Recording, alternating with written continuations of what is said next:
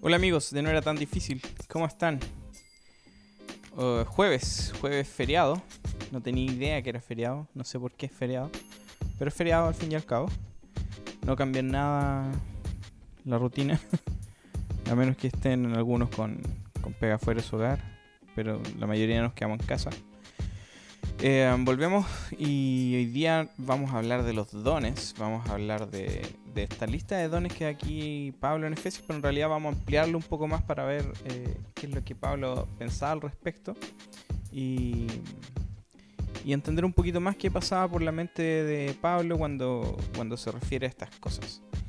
Em, probablemente el capítulo hoy día sea un poco más largo, eh, por lo que veo aquí en la pantalla tenemos este texto bíblico al que vamos a ir. Y, con esto espero que también eh, les quede a ustedes un poco más claro este tema de los dones, porque hay harta enseñanza dando vuelta que, que, te explican así como a la rápida. Y, no digo que tengan ideas incorrectas, pero eh, de repente el tiempo nos juega toda una mala pasada y no, y no alcanzamos a fundamentar todo lo que queremos fundamentar. Así que hoy día voy a tratar de darme esa pega de, dejarlo lo más claro posible. Em, entendiendo también que, todo esto tiene que ver con, con, cosas que han estado en discusión por, mucho tiempo. Así que eh, probablemente lo que escuchen de mí hoy día en cinco años más sea distinto y espero que lo que ustedes escuchen hoy día les sirva para aumentar su conocimiento y, y quizás darle una vuelta a algunas cosas, una vuelta extra de las que ya le han dado. Así que vamos eh, a meternos en esto. Eh, vamos a leer Efesios 4. Eh, el mismo constituyó, el versículo 11, del 11 al 13, el mismo constituyó a unos apóstoles, a otros profetas, a otros evangelistas y a otros pastores y maestros a fin de capacitar al pueblo de Dios para la obra de servicio, para edificar el cuerpo de Cristo. De este modo todos llegaremos a la unidad de la fe y del conocimiento del Hijo de Dios, a una humanidad perfecta que se conforme a la plena estatura de Cristo. Entonces, si se fijan, aquí deja claro el propósito de, estos dones de lo que está diciendo.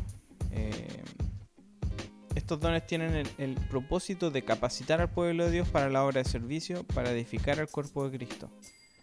Eh, y de este modo llegar a la unidad de la fe y del conocimiento del Hijo de Dios. Y esto debería hacer que nos conformemos a la plena estatura de Cristo y no nos anden zarandeando con enseñanzas raras.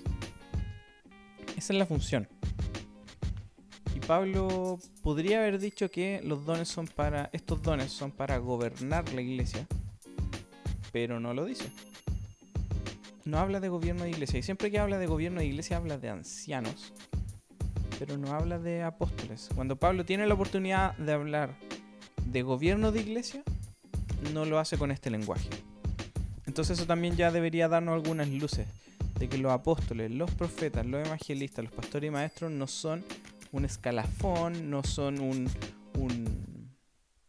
eh, no son una jerarquía de la iglesia, eh, son simplemente gente que tiene la tarea de capacitar al pueblo de Dios para la obra de servicio y Dios le ha dado esta, esta, eh, esta responsabilidad y este regalo también, porque al final es un regalo, tenemos que entenderlo así. Y, partiendo de esa premisa de que esto es un regalo, también tenemos que entender lo siguiente. Los dones no son... Eh, no tienen sentido por sí solos. Si se fijan, e, el don de apóstol, el don de profeta, el don de sanidad, el don de palabra de ciencia, no tienen sentido por sí solos. Tienen solo sentido cuando hay gente en la iglesia que eh, pone en actividad estos, estos dones. Entonces, pareciera ser que los dones, eh, más que una cosa externa que uno va, toma y, ejecuta, terminan siendo las personas. Entonces Dios, Dios da estos dones, pero los da en, personas. Entonces esto debería cambiar también nuestra percepción acerca de los dones, eh, porque pone el foco en, en lo importante que es la persona por la cual Dios está obrando. Y esto es importantísimo para que entendamos de que Dios decide moverse por los seres humanos. Eh, eh, y cuando digo por, me refiero a por medio de los seres humanos, porque ese ha sido su plan desde el principio. Entonces su Espíritu Santo ahora está actuando y está actuando justamente de esta forma que lo ha hecho siempre, que es por medio de seres humanos. Entonces, eh, dejando esos dos puntos claros, que primero, estos cinco ministerios que se mencionan aquí en Efesios no son para gobernar la iglesia, y segundo, que esto, que lo importante de esto son las personas y cómo Dios eh, decide usar a, los seres humanos para llevar a cabo su plan, es que vamos a revisar estas, estas listas que, que hay acerca de los dones. Ya tenemos esta y vamos a irnos a Romanos. Romanos 12. Eh, en Romanos 12 vamos a encontrar que hay una lista de... Al principio son 9 y después hay 8. Eh, dice Romanos 12. Pues así como cada uno de nosotros tiene un solo cuerpo con muchos miembros y no todos estos miembros desempeñan la misma función, que es lo que viene diciendo en Efesios, también nosotros, siendo muchos, formados, formamos un solo cuerpo en Cristo y cada miembro está unido a todos los demás. Tenemos dones diferentes, según la gracia que se nos ha dado. O sea, según el regalo que se nos ha dado. Si el don de alguien es el de profecía, que lo en proporción con su fe. Si es el de prestar un servicio, que lo preste. Si es el de enseñar, que enseñe. Si es el de animar a otros, que lo anime. Y si es el de socorrer a los necesitados, que dé con generosidad. Si es el de, dirigir, que dirija con esmero. Si es el de mostrar compasión, que lo haga con alegría. Entonces, si se fijan acá, Pablo es súper práctico. Si tienes el don de profecía, hazlo. Como dice Matthew Hennan, eh, profetiza, solo hazlo. Eh, si es de prestar un servicio, ponte a servir si te gusta enseñar, enseña. Eh, si, estás animando a otros, por favor, hazlo. Si estás ayudando, si quieres dar, da con generosidad. Si vas a dirigir, y ojo con esto, que dirija con esmero.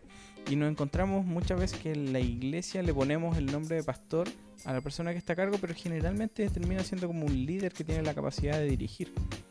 Eh, entonces también es, importante entender eso, que la configuración actual de la iglesia nos ha llevado a decirle de, una forma a gente que quizás no es lo que está describiendo Pablo en ese sentido. Eh, entonces, obviamente, si hay alguien que va a dirigir, yo lo pondría a dirigir una iglesia. También puede ser un co-administrador, depende de la configuración de la iglesia y todas las iglesias son distintas. Pero en ese sentido también es importante eh, enfocar esto hay gente que tiene el, don de dirigir y nosotros terminamos diciéndole pastores muchas veces. Eso igual es... Eh, eh, ponemos expectativas sobre esa persona según lo que entendamos de pastores y esta persona tiene un don dado por Dios de dirigir. Entonces también es importante hacer esa, esa salvedad. Entonces Pablo aquí da estos, estos dones y los pone muy, muy claramente. Y, y después dice en... Me equivoqué. Sí, me equivoqué. Estoy leyendo Romanos 12 cuando debería estar leyendo eh, Primera Corintios 12. ¿Por qué estoy leyendo Romanos? Sí, bueno, igual hablo de los dones. Así que mal no estábamos. Ah, claro, porque lo tengo acá. Eh, Entonces no, he dicho nada. Ahora sí, vámonos a Primera Corintios. Y en Primera Corintios, eh, que también es 12, por eso la confusión, dice, ahora bien, hay diversos dones, pero un mismo espíritu, que es lo que viene ah, también diciendo en Efesios. Hay diversas maneras de servir, pero un mismo Señor. Hay diversas funciones, pero es un mismo Dios el que hace todas las cosas en todos. Mucho lenguaje repetido de Efesios. A cada uno se le da una manifestación especial del Espíritu para el bien de los demás. Para eso es la manifestación especial del Espíritu. A uno Dios le da por el espíritu palabra sabiduría, a otros por el mismo espíritu palabra conocimiento, a otros fe por medio del mismo espíritu, y empieza a dar una lista. Eh, y dice que Él lo da a quien lo determine. Y después en el 27 dice, ahora bien, ustedes son el cuerpo de Cristo y cada uno es miembro de ese cuerpo. La iglesia Dios ha puesto en primer lugar apóstoles, en segundo lugar profetas, en tercer lugar maestros, luego los que hacen milagros, después los que tienen dones para sanar enfermos, los que ayudan a otros, los que administran y los que hablan en diversas lenguas. ¿Son todos apóstoles? ¿Son todos profetas? ¿Son todos maestros? ¿Hacen todos milagros? ¿Tienen todos dones para sanar enfermos? ¿Hablan todos en lenguas? ¿Acaso interpretan todos? Y aquí Pablo está diciendo que obviamente no, que no todos hacen eso. Ustedes por su parte ambicionan los mejores dones. Entonces aquí algunos podrían decir, oye, pero aquí dice que en primer lugar puso a los apóstoles, en segundo lugar a los profetas, en tercer lugar a los maestros. Y sí, eso dice, eh, pero ¿qué es lo que estamos queriendo decir con eso? Eso es muy importante. ¿Qué estás queriendo decir con lo que dices? Em, y en este sentido, aquí Pablo, primero, conociendo el discurso de Pablo, y, siendo ya, estando familiarizado con sus cartas, podríamos decir que Pablo nunca usa el lenguaje de primero como autoridad. O, si lo hace, es muy pocas veces y esta no es una de ellas. Porque eh, viene incluso de antes de, antes de esto, dice, así Dios ha dispuesto a los miembros de nuestro cuerpo, dando mayor honra a los que menos tenían. O sea, Pablo siempre ocupa este lenguaje invertido porque el reino es invertido, un reino al revés, un reino que, no tiene sentido en este mundo. Entonces, cuando, cuando entendemos a Pablo acorde a eso, y ya lo hablamos también en el capítulo anterior, es que vemos que es difícil que Pablo diga que los apóstoles son primero, entonces por ende son autoridad, eh, son la primera autoridad. Eh, y que Dios los puso en la iglesia para que mandaran y para que fueran los que dirigieran la iglesia. Y después vienen los profetas, etc. Eh, sería muy raro eh, contemplando el, discurso entero de Pablo. Y sería más raro aún cuando nos vamos a las palabras en, griego que se ocupan para, para estos eh, para estas divisiones que se hacen, para esta como cardinalidad que se le da, que se le da. Eh, porque cuando lo dice, en primer lugar, la palabra que ocupa es protón, de hecho va protón, apóstoles, deuterón, profetas, tritón, maestros. Em, y yo sé que les dio hambre con, escuchar Tritón. Porque las galletas, eh, que son muy ricas. Pero cuando tú te vas a la definición de eh, protón, deuterón y tritón, es cardinalidad. ¿Y a qué me refiero con cardinalidad? Por los que no se acuerdan de, este concepto de la, de la enseñanza básica. Es secuencia 1, 2, 3, 4, 5, 6. Entonces no, no, está hablando de preeminencia, no está hablando de importancia, está hablando de un orden cardinal. Esa es la palabra, que no, no, no, podría encontrar otra palabra más exacta para, para decirlo. Eh, ¿y, ¿Y cómo sacamos esta conclusión? Porque Pablo usa estas palabras seguidas. Entonces habla protón y si tomamos protón, quizás en algunos lados tiene este componente de, autoridad, pero después ocupa Deuterón y Deuterón nunca se ocupa con, con, decir este es el segundo a bordo. Eh, y Tritón mucho menos, Tritón se, ocupa siempre para referirse a tercero. Entonces, en primer lugar, segundo lugar y tercer lugar, está haciendo esta cardinalidad que no, que, no tiene sentido con, con darle una autoridad eh, mayor a los profetas, a los apóstoles, después a los profetas, después a los maestros. Son todos importantes en el funcionamiento de la iglesia. Em, y vámonos a la otra lista de, dones que, está vigente, que es... Em, bueno, ya hablamos de la de Efesios 4, pero la otra es en primera de Pedro 4.11. Eh, el que habla, hágalo como quien expresa las palabras mismas de Dios. El que presta algún servicio, hágalo como quien tiene el poder de Dios. Así Dios será alabado, será en todo alabado por medio de Jesucristo. Eh, entonces, en, el 10, antes de decir esto, dice, cada uno ponga al servicio de los demás el don que haya recibido, administrando fielmente la gracia de Dios en sus diversas formas. Y aquí Pedro es más simple, los que hablan y los que sirven. Y, hace esta distinción y esta distinción la, deja bastante clara, pero eh, ocupa la misma palabra, carisma, para referirse. Eh, cada uno de ustedes ha recibido un carisma úselo para servir a otros como un buen administrador de la, de la diversa caritos, o sea, de la diversa gracia de Dios. Entonces se encuentra en la misma raíz, carisma, caritos. Eh,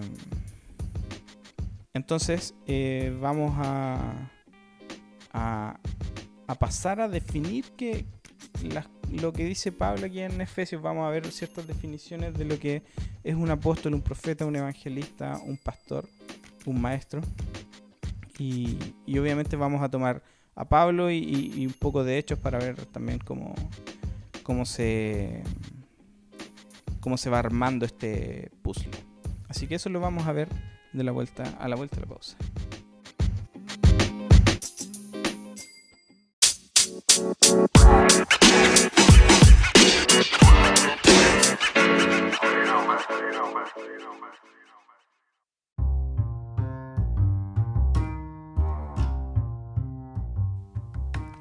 Vamos a partir con el apóstol.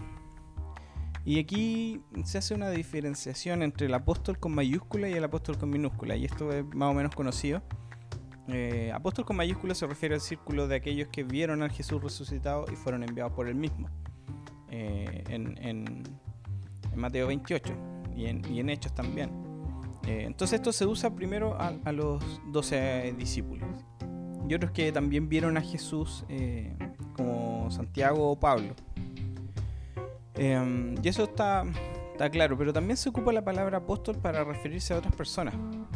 Eh, y se ocupa para referirse a ciertos líderes en este, en este en el movimiento del Jesús del primer siglo. Eh, y, y tenían una característica que era que ayudaban a iniciar nuevos proyectos ministeriales. Lo que hoy día podríamos decirle como un plantador de iglesia es muy parecido a eso, eh, pero con ciertos matices. Eh, no nos vamos a meter en los matices, obviamente, porque eh, tiene, no se nos alargaría mucho el, el, capítulo, pero los apóstoles con minúsculas suelen ser iniciadores de de, proyectos de, esparcimiento de las buenas noticias y empiezan a liderar estos nuevos esfuerzos de plantación de iglesia, de construcción de ministerio en nuevos lugares. Tiene esta característica de que iban, iban enviados, eso es apostolos. Eh, de hecho, Apo tiene, tiene este componente de, estar sobre, eh, sobre, un, sobre un lugar. Eh, entonces vemos que que probablemente estos iban, iban siendo enviados para iniciar lugares eh, donde se, levantaban iglesias, se levantaban grupos, eh, etc.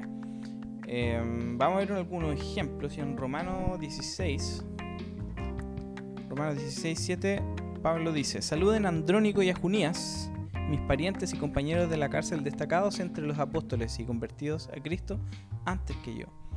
Eh, entonces aquí tenemos Andrónico y Junías que son destacados entre los apóstoles. O sea, de, la, lista de apóstoles que habían, eh, ellos eran destacados. Y están en Roma. Eh, así que, ojo con eso, están en Roma. Entonces es muy difícil de que sean destacados eh, por los apóstoles los primeros. probablemente sepan de ellos, pero, pero Andrónico y Junías vivían en Roma. Por eso Pablo le manda saludos. Em, entonces, tampoco podemos dar por sentado de que los apóstoles, los dos, eran los que lo estaban destacando. Em, ahora hay algo interesante ahí porque algunos dicen que Junía era mujer y eso amplía mucho la, discusión. Eh, un apóstol mujer eh, es bastante interesante lo que se puede abrir con eso y Pablo al parecer no era tan cerrado a la idea. Profetas. y, vamos a ver que aquí, con los profetas eh, eh, tenemos un, un, tema que es bastante interesante, porque Pablo dice que estas personas, estos profetas, primero es gente que es muy formada en la escritura, pero también es alguien que está consciente de, de las situaciones del momento cultural. Entonces puede discernir la voluntad de Dios para lugares o comunidades en específico y hablar con ellas con la autoridad que Dios les da.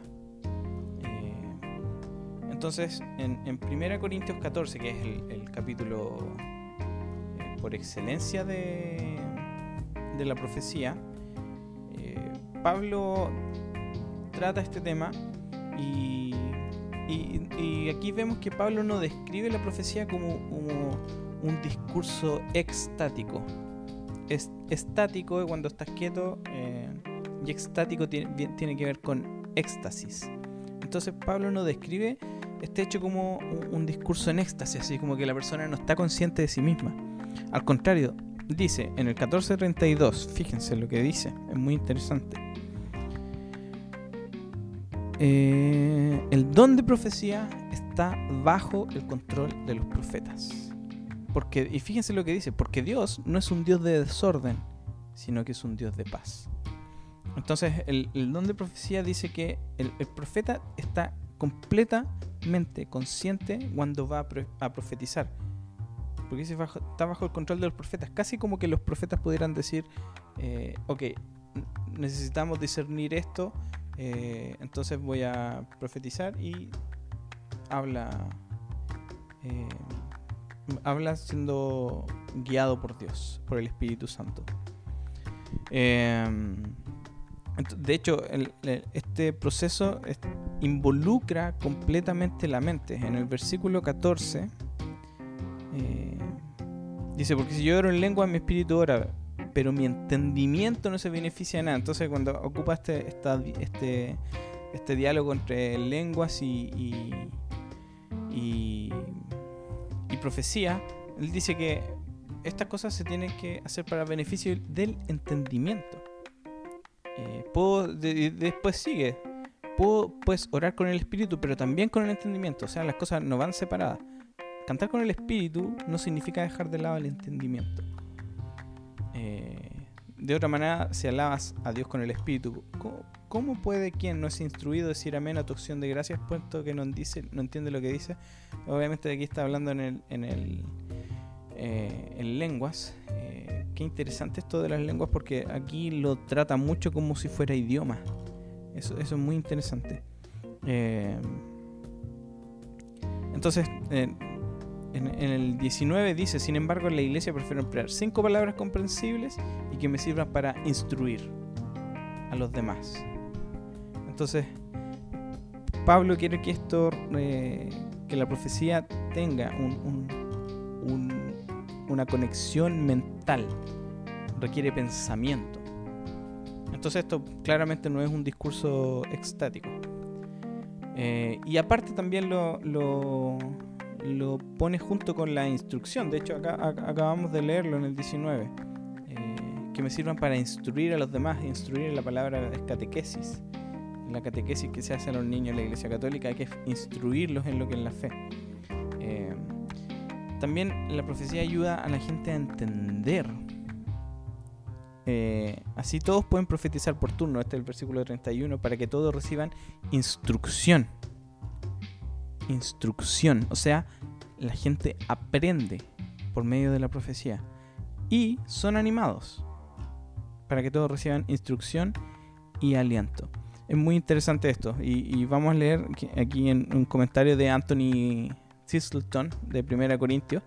Dice, profetizar en la teología de Pablo es, es, eh, es hacer un acto de habla articulado e inteligible, que depende de la activa agencia del Espíritu Santo mediada a través de la mente y vida humana eh, para animar, para edificar, para exhortar, para confortar a otros en el contexto de las relaciones interpersonales.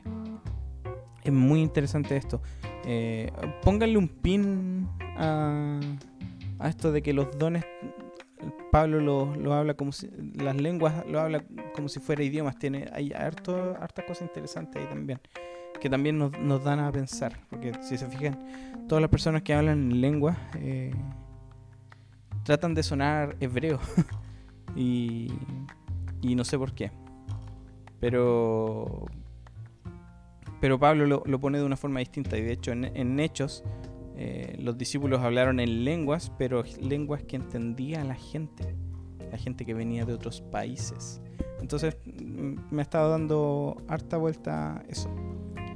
Eh, y fíjense, todo esto es por medio de la agencia del Espíritu Santo, por medio de, la acción del Espíritu Santo en la vida humana. Esto no, que, por ejemplo, que sea idiomas, el, hablar en lengua, no le quita lo espiritual. No, no, no existe esta separación espiritual no espiritual porque el Espíritu Santo está actuando a través de humanos. Vamos al evangelista. Eh, se usa poco esta palabra. Eh, se usa dos veces para describir a Felipe de Cesarea y a Timoteo. ¿Y qué es un evangelista? Es alguien que tiene la capacidad de, compartir las buenas nuevas acerca de Jesús de una forma efectiva, muy efectiva. Em, y, si nos vamos a, la etimología, el verbo simplemente significa anunciar las buenas nuevas. Y esto amplía el rango considerablemente. Cualquiera que anuncie las buenas nuevas está siendo un evangelista el pastor, esto lo encontré muy interesante porque el pastor eh, es alguien que se preocupa y puede guiar efectivamente eh, el crecimiento espiritual de una comunidad de discípulos. Eh, si se fijan, tiene componentes de dirección. Ahora no, Pablo igual separa estos dones, lo que no significa que no puedan ir juntos en una persona. Pero es interesante cómo se trata este término de pastor. Para nosotros es el don más conocido. Ahora estamos llenos de pastores en todas las iglesias. Y hay pastores, pastor asociado, pastor de adoración. En Estados Unidos tienen pastores de finanzas, vicepastor, etc. Hay un montón de pastores dando vueltas. Em, pero Jesús es descrito como el, el pastor cabeza. En Primera de Pedro encontramos que que Jesús es, mencionado como, como este, este pastor principal, por decirlo así, en, el versículo 25 del capítulo de 1 de Pedro 2. Eh, dice, antes ustedes, antes eran ustedes como ovejas descarriadas, pero ahora han, vuelto al pastor que cuida de sus vidas. De hecho, algunas traducciones dice pastor y obispo, que es lo que dice literalmente. Eh, entonces Jesús es descrito de esta forma, pero, eh, pero el, sustantivo es usado solamente ahí. Y, después cuando es usado acerca de líderes de iglesia, eh, lo ocupa como un verbo. Eh, pastorear. De hecho, en primera de Pedro 5.2 dice cuiden como pastores el rebaño de Dios que está a su cargo. O sea, lo, está haciendo eh, similar al cuidado de ovejas, está a su cargo, no por obligación ni por ambición de dinero, sino con afán de servir como Dios quiere. Eh, en Hechos también lo hace, no, no, lo vamos a revisar, pero en, en Hechos 20-28. Eh, entonces en el Nuevo Testamento esto se refiere a una actividad, no a un título ni un oficio. Esto es muy interesante. Entonces, claro, como les decía en un principio, han cambiado los contextos y ahora el pastor es la persona que está a cargo de la iglesia y, está, y es la máxima autoridad, pero en, este tiempo no parecía ser así y se refiere más a una actividad que puede hacer mucha gente. Em, y eso lo encontré muy, muy interesante también. Me hace pensar muchas cosas. Yo mismo como pastor me, hace, me hace pensar un montón de cosas. Eh, y terminamos con el maestro. Eh, el maestro es alguien que, con un conocimiento creciente de la escritura, porque no podemos decir un conocimiento acabado, sino que un conocimiento creciente, eh, y de la historia de Jesús. Es alguien que, conoce las escrituras y la historia de Jesús. O podríamos ponerlo en, lenguaje de, seminario como la meta narrativa bíblica. O sea, la historia completa de la Biblia que apunta a Jesús. Entonces, ¿quién es esta persona? Es alguien que es capaz de explicar y ayudar a los otros a adoptar un pensamiento eh, cristiano, un, pensamiento bíblico y, esto afecta su vida, su forma de vida. Entonces, un maestro es alguien que te, que te enseña eh, y que te, te, guía a que tú pienses bíblicamente, que tú pienses eh, con la mente de, Cristo, de la historia de Cristo y tomes decisiones en tu vida en torno a esto. El rol de, los pastores parece estar, de los maestros está conectado al, entregar y al explicar las doctrinas y las, las tradiciones de la iglesia. Por ejemplo, en Romanos 6, 17 dice, pero gracias a Dios, que aunque antes eran esclavos del pecado, ya se han sometido de corazón a la enseñanza que les fue transmitida. Y literalmente dice, al modelo de enseñanza. Entonces dice, antes eran esclavos del pecado, eh, ahora ya no, ya no están viviendo de esta forma. ¿Por qué? Porque se les fue enseñado. Una enseñanza transmitida, eso también es súper importante. En 1 Corintios 4, 17 dice, con este propósito les envía a Timoteo, mi amado y fiel hijo en el Señor. Él les recordará mi manera de comportarme en Cristo, Jesús, como enseño por todas partes y en todas las iglesias. ¿Se dan cuenta cómo dice? Eh, dice, le recordará su manera de comportarse. Le está enseñando, aparte de, lo, que recibió, también le está enseñando su manera de comportarse, su forma de vivir. Y en Colosenses 2.7 eh, dice, arraigados y edificados en él, confirmados en la fe como se les enseñó y llenos de gratitud.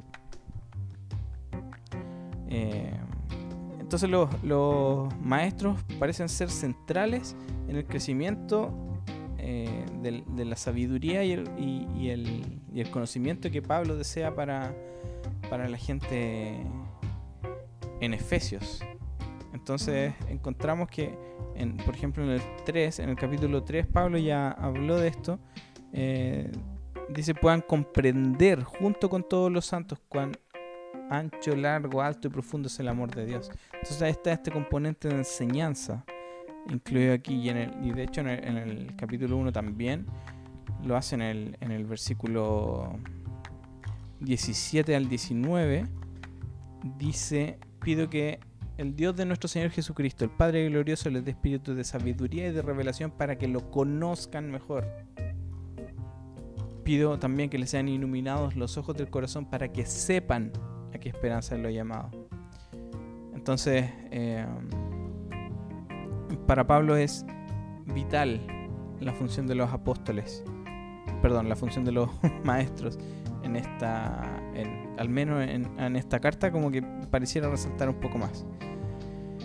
Em, pero encontramos un montón de, referencias a, que Pablo está enseñando, enseñando. Básicamente Pablo pasa por enseñar un montón. Eh, y para eso son sus cartas. Eh, entonces, es interesante esto de, ver estos cinco ministerios en, como se le conoce actualmente, cinco ministerios. Eh, estos cinco ministerios en, contexto y verlos como, cómo se refería Pablo a ellos, pero también cómo se referían los, otros apóstoles y, encontrar un montón de, riqueza que también es, encontramos cuando se define bíblicamente cada, cada término. Eh, eso, con eso terminamos. Me gustó este capítulo, lo encontré entretenido, lo pasé bien eh, armándolo. Las cosas, se dan cuenta de las cosas que me entretengo. Em, la próxima semana vamos a hablar acerca del Mesías como la cabeza. Y esto debería generar un cambio en la forma que entendemos un montón de textos. Así que los voy a dejar metidos con eso. Eh, por mientras revisen también los capítulos hacia atrás para que se vayan haciendo una idea también de, todo lo que hemos hablado y, no queden tan fuera de contexto si te estás sumando ahora, porque tenemos todo este fin de semana también para, para tomar estos, estos capítulos anteriores. Eso, muchas gracias por escuchar, espero que les ayude este, este capítulo y quedó largo, pero, pero vale la pena que sea largo. Nos escuchamos la próxima semana. Chao.